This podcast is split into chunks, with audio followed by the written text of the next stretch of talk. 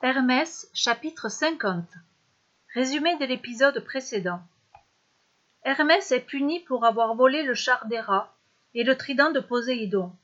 Il doit aller passer trois mois chez son oncle Hadès, aux enfers, et se mettre désormais à son service. C'est le cœur bien lourd qu'Hermès se mit en route vers les enfers. Il n'était encore jamais allé dans le royaume souterrain de son oncle Hadès, mais l'idée d'être enfermé sous terre, là où le soleil et l'air n'entrent jamais, lui faisait bien peur. Et puis il ne connaissait pas bien Hadès, mais son allure sévère l'impressionnait. Il l'avait parfois croisé au palais, et il lui trouvait un air bougon, pour ne pas dire méchant. Comme tout le monde, Hermès n'aimait pas la compagnie des morts. Or, Hadès régnait sur le royaume des morts. Arrivé à la grotte de l'entrée des enfers, Hermès se trouva face à face à un large fleuve noir au-dessus duquel un brouillard flottait. Je ne peux quand même pas le traverser à la nage, murmura le jeune dieu. Et c'est impossible de le survoler avec ce brouillard. Je ne vois même pas l'autre rive. Il réfléchissait lorsqu'il entendit un étrange clapotis. On aurait dit un bruit de rames qui se rapprochait lentement. Et soudain, une barque surgit de la brume. Elle était manœuvrée par un vieil homme dont la tête était recouverte par une capuche noire.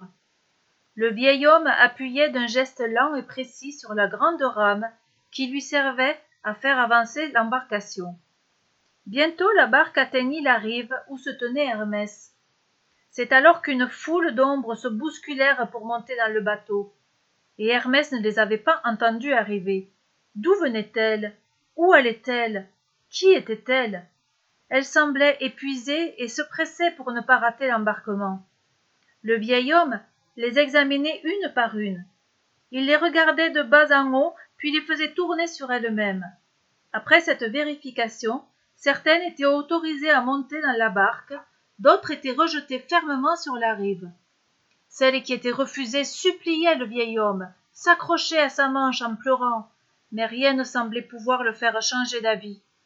Hermès regardait ses ombres pleurer, et son cœur se serrait sans qu'il sache pourquoi. Il ne comprenait rien à la scène qui se déroulait sous ses yeux, mais celle-ci le troublait étrangement. Il se souvint que sa mission était d'entrer aux enfers. Il tenta donc à son tour de grimper sur le petit bateau. Euh, je m'appelle Hermès, dit-il au vieil homme en lui tendant la main. Moi, c'est Charon, et ce fleuve noir, c'est le Styx, grommela l'autre, qui ne saisit pas la main d'Hermès. Mais aucun vivant ne peut traverser ce fleuve. Tu ne peux pas monter maintenant. Attends d'être mort. Et il repoussa brutalement Hermès sur la rive. Mais comment pourrais-je? Je suis immortel s'exclama Hermès. Je suis le neveu d'Hadès, et j'ai un message pour lui de la part de Zeus, son frère. Trop tard. Charon avait repris sa rame, et la barque emportant les ombres des morts serrées les unes contre les autres disparaissait déjà dans le brouillard. Hermès s'assit alors sur le sol pour réfléchir. Autour de lui, les ombres se lamentaient. Nous n'avons pas de chance, disait l'une. Si seulement nous avions été enterrés dignement selon les règles, Charon ne nous aurait pas refusé l'entrée du royaume des morts. Le chemin qui mène ici a été long et difficile, à trouver, moi je suis si fatiguée, soupirait une autre. Et je vais devoir rester encore sur terre pendant cent années avant de pouvoir prendre cette barque. Cent ans pendant lesquels nous ne pourrons jamais trouver de repos, pleurait une autre, puisque le seul lieu de repos possible pour nous est le royaume d'Hadès. Et nous n'avons pas le droit d'y entrer.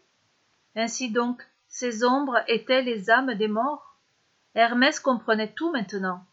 Il savait que les humains avaient pour devoir d'enterrer dignement leurs morts. Sans cela, les âmes étaient condamnées à errer sur terre pendant cent ans. Hermès ressentait une grande pitié pour ces âmes abandonnées. Il les vit lentement se séparer et partir tristement chacune de leur côté. Mais il lui fallait trouver une solution pour passer de l'autre côté de ce fleuve. Hermès rassembla quelques bouts de bois traînant sur le rivage, il les attacha solidement avec une cordelette, et se confectionna ainsi un radeau.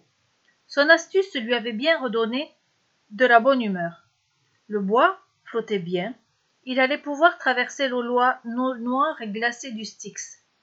Mais qu'allait-il trouver de l'autre côté? À suivre.